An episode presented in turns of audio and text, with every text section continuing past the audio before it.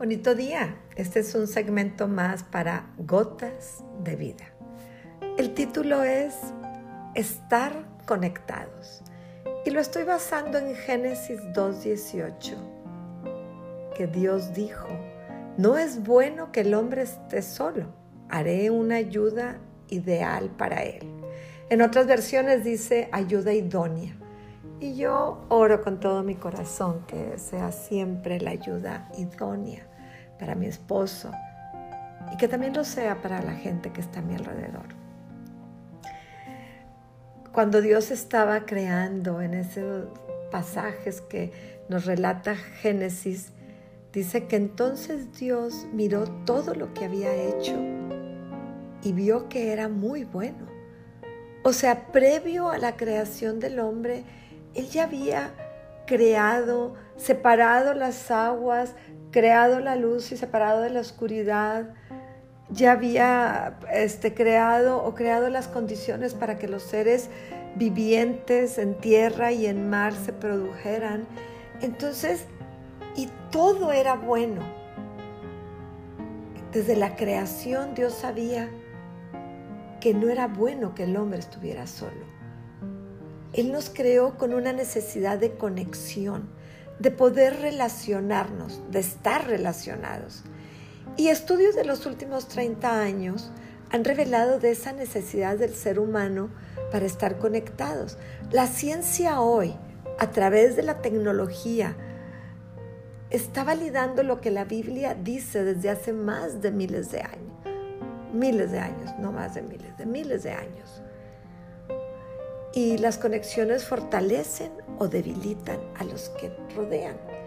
Los seres con los que convives te pueden nutrir y te pueden transmitir esa energía y esas eh, buenas vibraciones y bendiciones o pueden contribuir a que tú te paralices y te secas. ¿Sabías tú? Yo cuando vi un documental sobre esto me dio un poquito hasta de como asco pero que hay muchos países, sobre todo en las capitales de, países muy industrializados o países muy poderosos, donde la gente se mueve muy rápido, bueno, más que en provincia. Monterrey yo ya no lo puedo considerar, yo vivo en Monterrey, una provincia, aunque para los del DF pues sí somos provincia. Pero los estilos de vida es donde se da principalmente esto de lo que estoy hablando hay una gran industria que ofrece servicios de, de alquilar. Puedes alquilar una familia, un amigo, y es tan simple para suplir necesidades eh, que usualmente tu gente más cercana es lo que la suple. Entonces hay tanta soledad en el mundo que algunos tienen que solicitar el servicio, al menos para guardar apariencias, de rentar una familia para un evento social. Puedes simular que tienes una familia feliz. Si no te llevas con tu familia, entonces contratas un actor, un hombre, una mujer que representan a tus papás y los introduces, los presentas como tu familia. Hay mucha gente que renta actores, hay actores que se dedican a eso. Muchas veces porque has tenido doble vida, porque estás iniciando una, una, nueva relación y no quieres que conozcan tu pasado o te avergüenzas de tu familia. Entonces, por un momento breve, simulas ese vínculo que tanto anhelas. En Japón, los jóvenes porque pues realmente siempre están conectados con sus redes sociales, sus trabajos. Hoy el COVID ha cambiado todo, pero nos está llevando a esa realidad. Entonces los jóvenes cuando tienen ganas de platicar, de no estar en esa soledad, se meten a una plataforma y ya sea vía Zoom o rentar para que, encontrarte en un bar, en un restaurante, porque no quieres ir sola.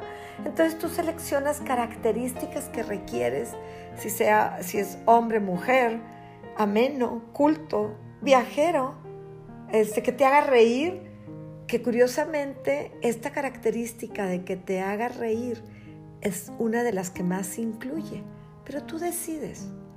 al final estás pagando X monto para garantizar esa hora feliz de sentirte conectado. Y no me malinterpreten, no estoy hablando de servicios sexuales, es simplemente una compañía. La gente está tan sola que contratan acompañantes. También hay del doble sentido de los empresarios que viajan y que van a otro lugar y contratan esos famosos escorts, este, mujeres jóvenes para ir a ciertas reuniones. Pero no estoy hablando de eso. Estoy hablando de la gente joven que se siente sola, que anhela relacionarse y pues si la única forma de hacerlo es pagando, lo paga. ¿Qué ha pasado en nuestra sociedad? Ahora todo es virtual.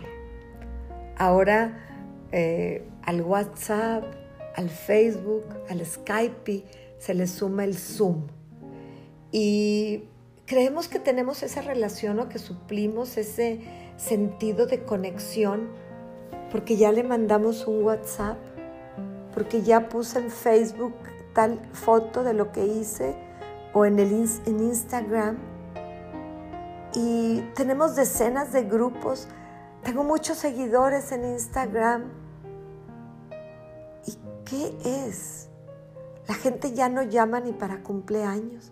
¿Se siente satisfecha si antes, este, para este evento de cumpleaños, con haberte mandado un globito virtual, una, este, un pastelito con un mensaje o una imagen diseñada por no sé quién, con un mensaje pensado por alguien, porque de repente hasta da flojera escribirlo. Yo por muchos años he dicho que tristemente las redes sociales, las plataformas, acercan a los lejanos, pero también alejan a los cercanos. Ahora todo es en línea. A mí sí me da tristeza se está creando una barrera generacional muy tremenda entre padres baby boomers con necesidades de conexión, hijos de la generación X con necesidades de ser y arreglar el desorden que los baby boomers creamos en el medio ambiente, este, con las energías renovables ahora, con tanto plástico que produjimos. Ellos quieren arreglar el mundo y quieren arreglarlo también a través de su generación, la generación Z o millennials, que son 100% tecnológicos, que nacieron con el chip integrado, con el dedo ya adaptado. No sé si este, Steve Jobs se anticipó a ellos o ellos, de qué manera esa intuición fue desarrollada, pero ellos ya nacieron con el dedo en el teclado tres generaciones o cuatro que cohabitamos el planeta Tierra con maneras totalmente diferentes para comunicarnos, pero todos con una gran necesidad de conexión. Y esta tendencia refleja algo esencial. Si el ser humano está creado para relacionarse, porque así lo creó Dios, Dios dijo que era buena su creación pero que no era bueno que el hombre estuviera solo. Él ya sabía las necesidades que estaba poniendo para que fuera un ser humano conforme a su imagen y semejanza y no que fuera más animal que hombre. Nació con esa necesidad intrínseca.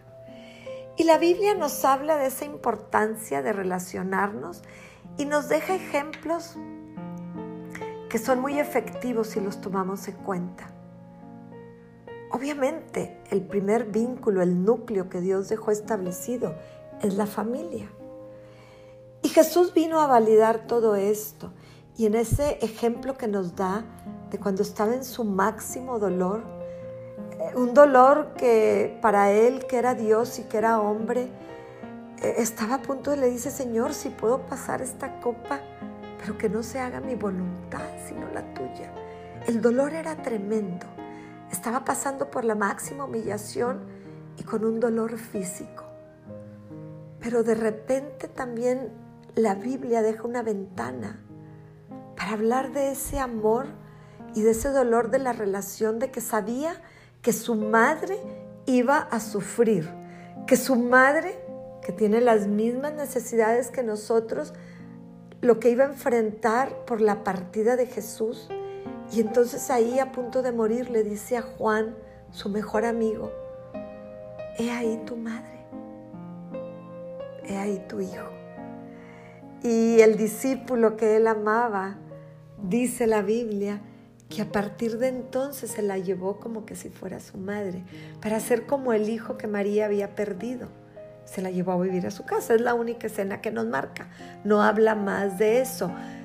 Pero Pablo también ve esa necesidad e instruye a su discípulo, a Timoteo, la forma en que debe de ver a las viudas, a los ancianos, a los esclavos, que es donde se representa más la soledad, es la etapa donde uno ya está más en su casa, donde está solo y le dice, no les hables con aspereza a un hombre mayor, llámale con atención, con respeto, como lo harías con tu propio padre. Dice, y a las mujeres mayores como lo harías con tu madre. Y trata a los jóvenes como a tus propias hermanas, con toda pureza. Y le dice, atiende a toda viuda que no tenga quien la cuide.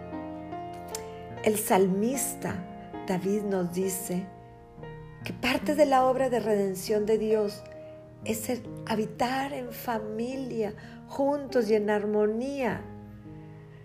Y dice, alégrense en su presencia.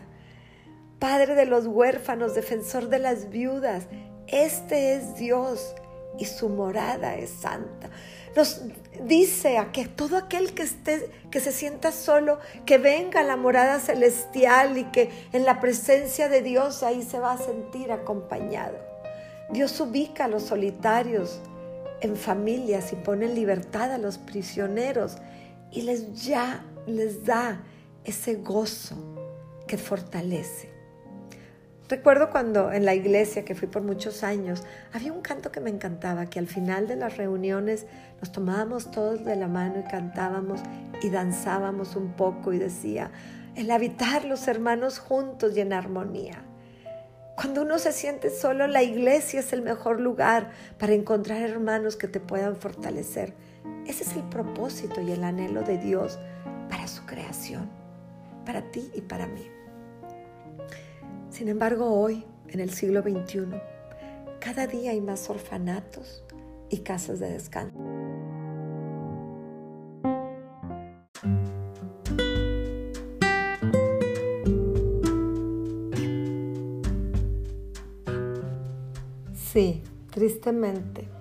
Los padres abandonan a sus hijos y los hijos a sus padres y siempre pensando en que es un lugar mejor, donde estarán con más atenciones, donde tendrán compañía, sin entender que lo que el adulto mayor o el niño necesita es el amor, es el estar conectados con sus seres queridos. Señor, ayúdame a ser un ser confiable en el que mis seres queridos mis hijos, mi esposo, mis padres, mis abuelos, puedan confiar en mí para que yo supla su principal necesidad, que es de amor. Oh Padre, entiéndeme, ayúdame a entender las generaciones, donde es muy diferente comunicarme con los adultos mayores que con los jóvenes y con los niños. Ayúdame, Señor, hacer un vínculo y un canal de tu amor, que yo entienda esas necesidades vitales de los seres que me rodean, que yo pueda ser un instrumento y una ayuda idónea, no solamente para los más cercanos, sino también para tu creación, Señor, que yo pueda ver por la viuda, por el huérfano, que sea un instrumento de tanto la ayuda que requieren para estos tiempos de COVID como esos canales de amor, porque tú nos hiciste para conectarnos y a través de las conexiones nosotros también nos sentimos más plenos. Ayúdame, Señor, a representar tu reino aquí en la tierra, en el nombre de Jesucristo. Amén